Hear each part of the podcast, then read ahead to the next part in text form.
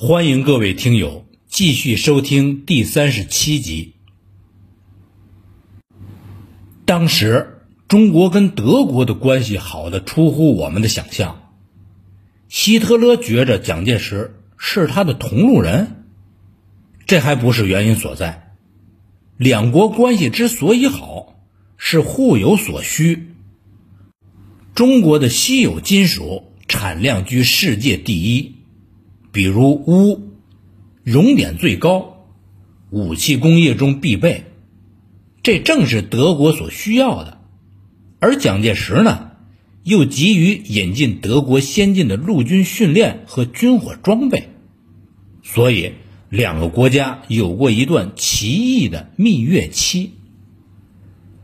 蒋介石计划借助德国军事顾问帮中国训练六十个德式步兵师。到开战时，已经训练了二十个师了，但这些个师的得势程度不同。第八十七师、第八十八师、第三十六师这三支姐妹部队的德国化最浓。以第八十八师为例，每师辖两个旅，每个旅辖两个团，以下是营、连、排、班。为三件制，每排有三挺轻机枪，三十支步枪，团一级有直属部队，一个迫击炮连，一个小炮连，一个通信连，一个特务连，一个机炮连。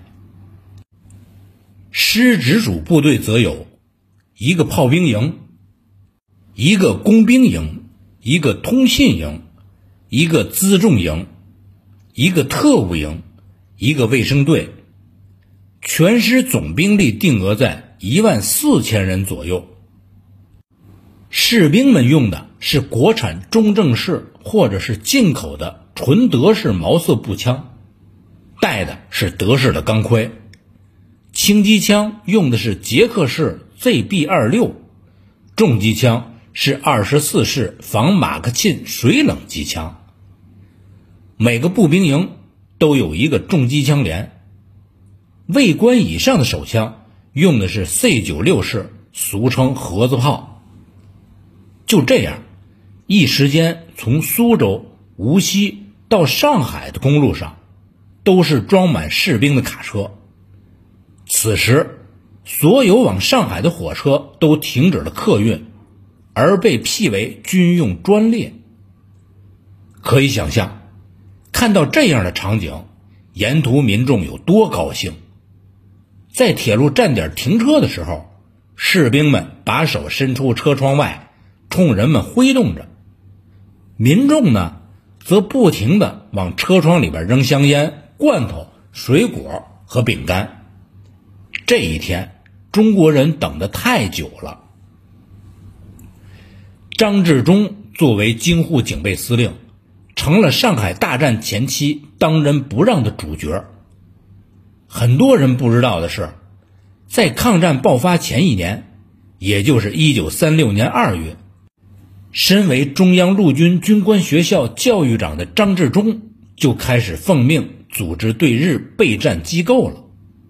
当时，国民政府为了对日备战，在全国秘密搞了几个国防区，张治中。为京沪区司令，为防止被日本人摸到情报，这个组织是秘密组建的，对外称中央军校高级教官室。张治中从军校里选拔了一批精英当他的参谋，这批人里包括徐全、童元亮、龙娇、方传进、沈运存、史说。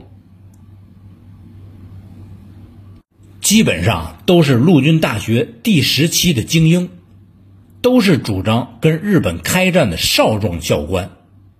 张治中给了他们两大任务，一个是督建上海、南京之间的国防工程，二是秘密组织训练这一地区的抗日民众。后来，这个机构被转移到了苏州，改了个特休闲的名字。叫中央军校野营办事处。进军上海的命令下达的时候，蒋介石问张治中：“我将先发制人，扫荡上海之敌，你有没有把握？”张治中答道：“一定要有空军和炮兵的配合。如果空军能把敌人据点毁灭，我步兵则甚有把握。”蒋介石又问：“我们空军的力量你是知道的，如扫荡不克，能否站得住？”张治中答道：“如果空军不能奏效。”我步兵以主力固守阵地，掩护有力部队突击，稳扎稳打，也可站得住。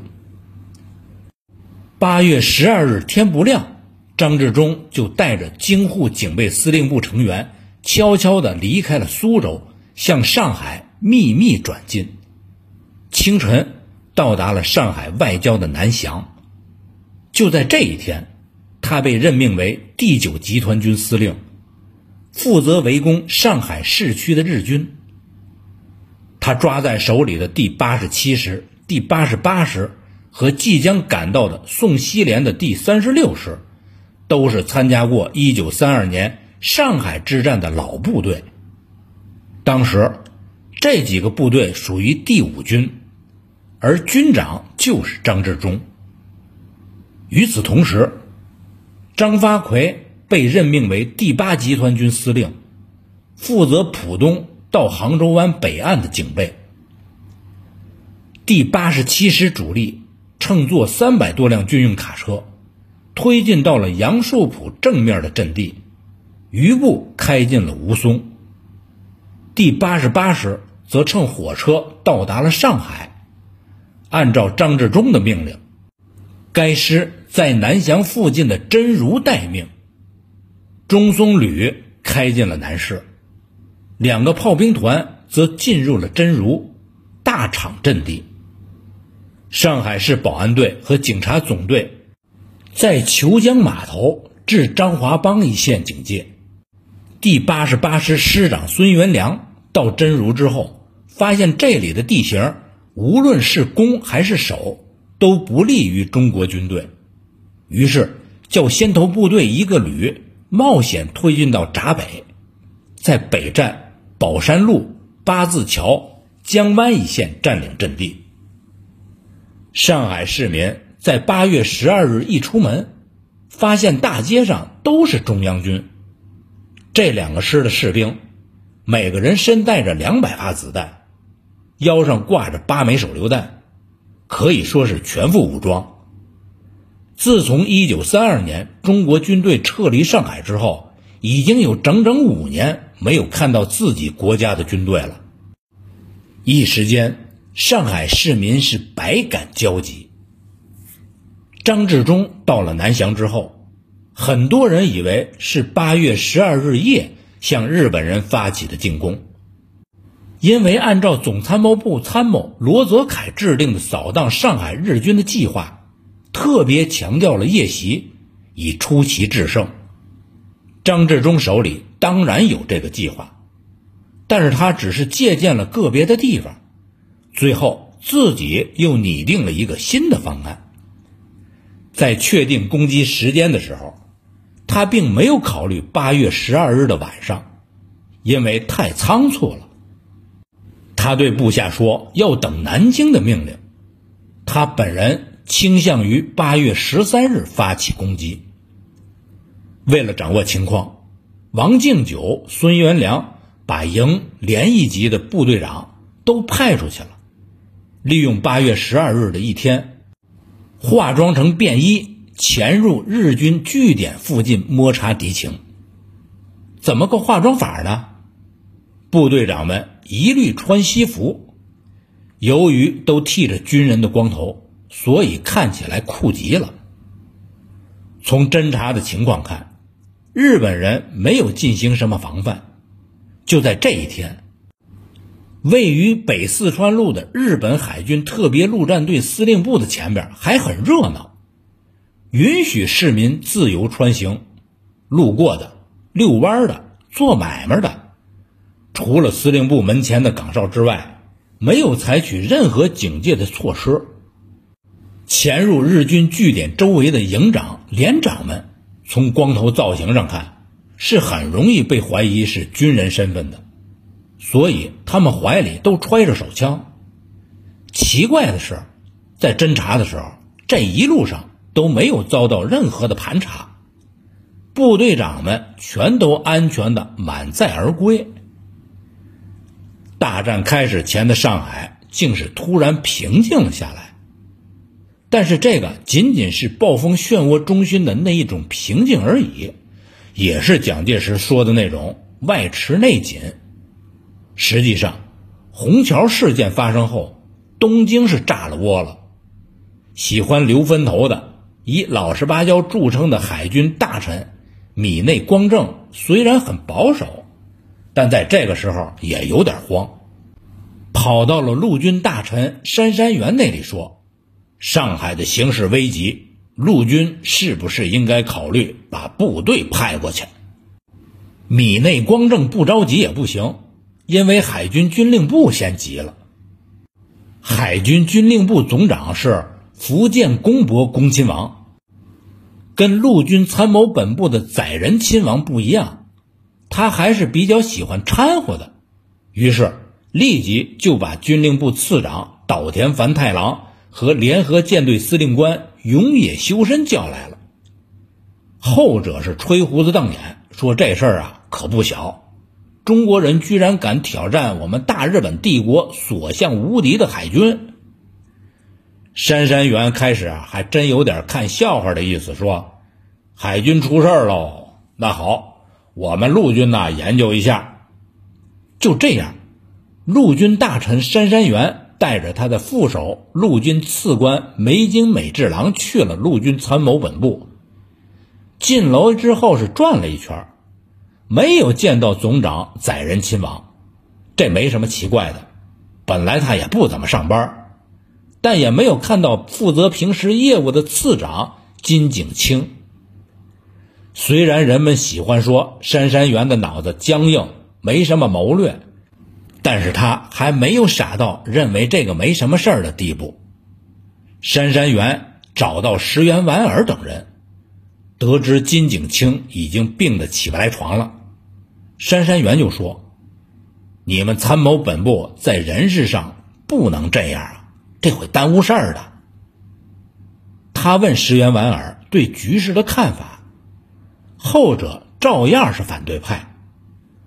陆军的作战区域。不能超出华北，否则就会陷入中国战场的泥潭。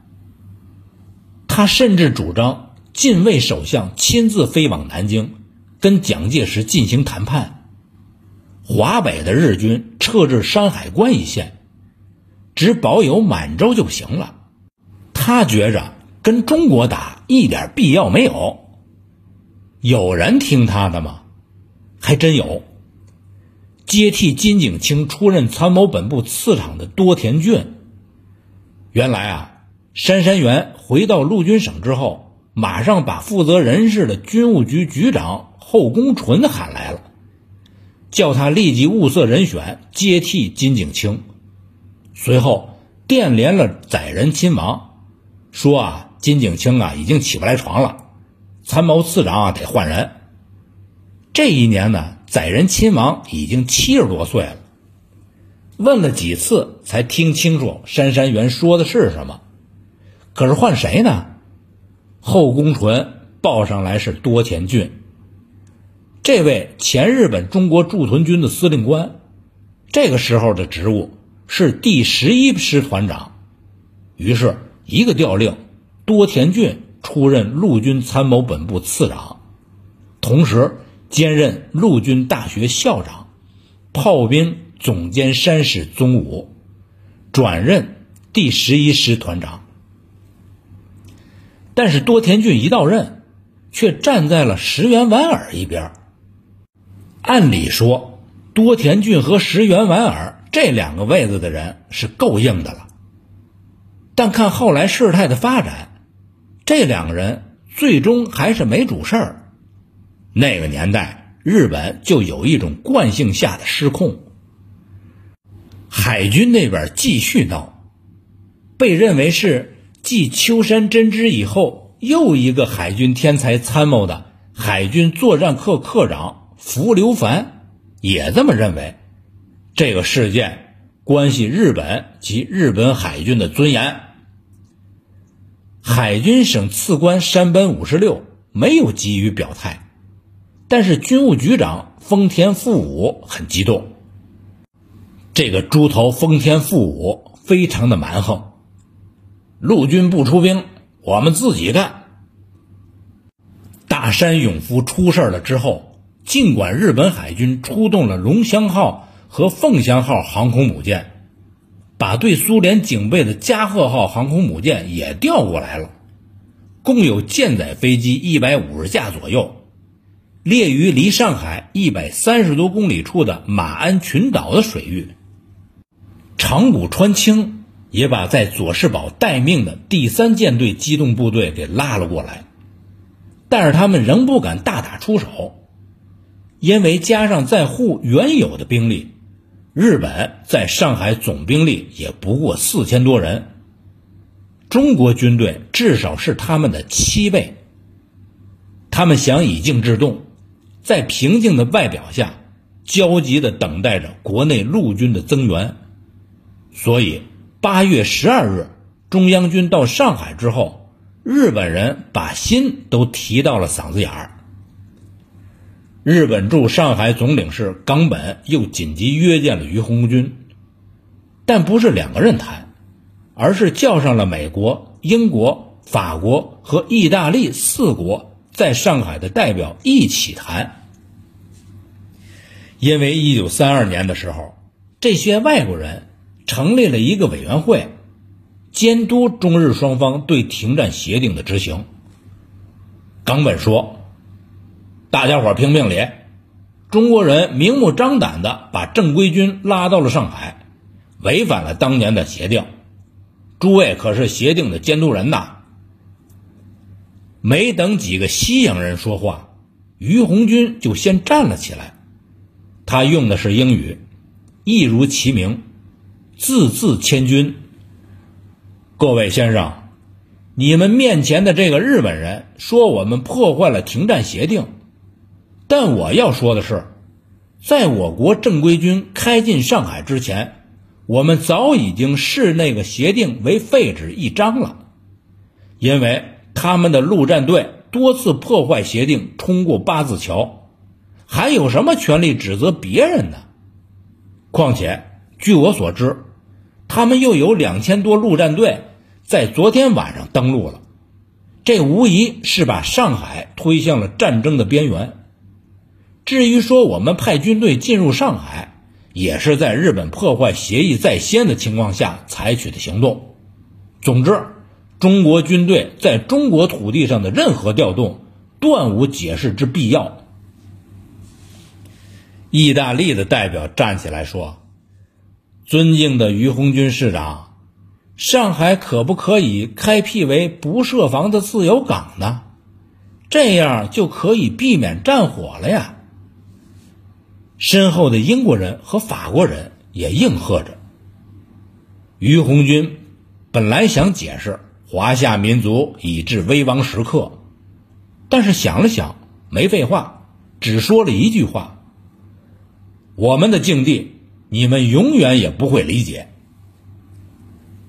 于红军起身出了议事厅，望着繁华的夜上海，想起了昨天张治中在电话里对他说的一句话：“此日吾民族已临于最后关头，此日吾人亦陷于生死线上。”按张治中跟南京碰的计划。在八月十三日对日军展开围攻，但是由于上面那几个国家的外交使团把上海开辟不设防的自由港的建议书发到了外交部，所以蒋介石要求张治中推迟一天发动进攻。八月十三日上午九点，日本内阁开会，前一天，陆军、海军大臣经过恳谈。达成了联手出兵上海的协议，内阁会议上，首相近卫一脸的衰相，军部怎么定，他就怎么点头。陆军参谋本部决定以藤田进的名古屋第三师团和山势宗武的善通寺第十一师团组成上海派遣军，并确定了这支部队的司令官是正受肺病缠绕的、已经退出现役的松井石根大将。松井早年参加过日俄战争，当时是个中队长。指挥着一百来人。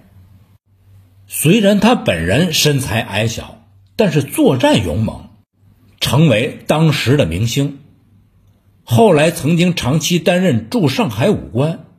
一九三五年退役前，在军中干到了驻台湾军司令官。松井是黄道派领袖荒木贞夫和真崎慎三郎的同学。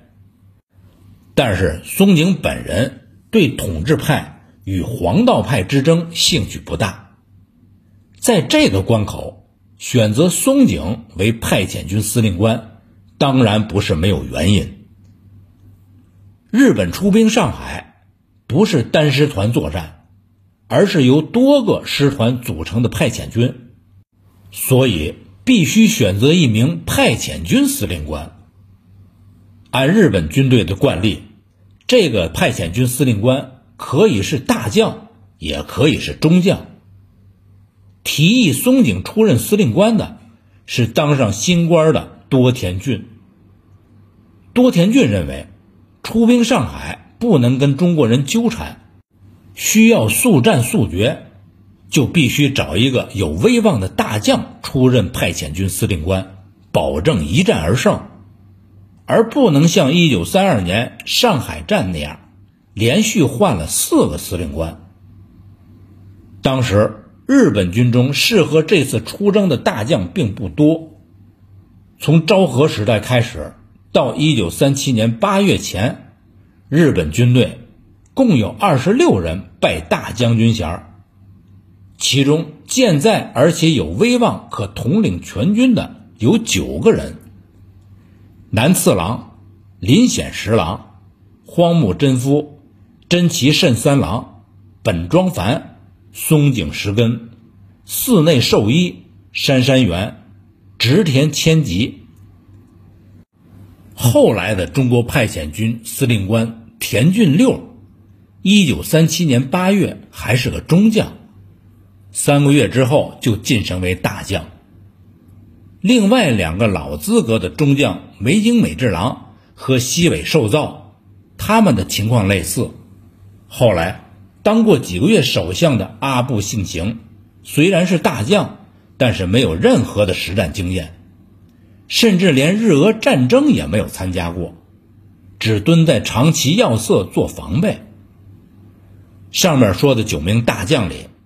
在中下级军官里最有威望的是荒木和真崎，但统治派怎么会让他们东山再起呢？本庄繁在二二六兵变之后就被天皇给轰走了，南次郎正当着朝鲜总督，而且属于被排斥的羽环派，所以就不能考虑了。直田兼吉本来很合适。一九三二年就带着日军在上海打过，但是他现在是关东军司令官，他得提防着苏联，动不了。林显十郎资历可以，但是前首相一般情况下可以因军功回去当首相，但前首相又上火线，没这个先例。杉山元是现任陆军大臣，也不能动。如此下来，只有两个人选比较合适：陆军教育总监寺内寿一和已经退役了的松井石根。但是军部已经有意调任寺内寿一为华北方面军司令官，所以上海派遣军司令官的帽子最后就落在了松井石根的脑袋上。按照日本军队的惯例。司令官确定之后，参谋将由司令官挑选，松井石根选他的老乡范昭守为参谋长，随后又选了几个参谋，其中两个人我们认识，一个是英会的二号人物常勇，一个是曾经来中国旅行的宫平矿武。离开日本前，松井石根去拜访了陆军大臣杉山元。松井石根说：“两个师团兵力过于单薄，希望统领一支至少有五个师团组成的派遣军。”杉山元就说了：“那么多呀？”松井石根问：“陆军大臣认为需要多少军队呢？”杉山元想了想说：“当初啊，永金科长说过，我们的军舰一在大沽口露面，中国就会屈服。”但现在好像情况不太一样了，你先把两个师团带过去，如果不够的话，我再给你派。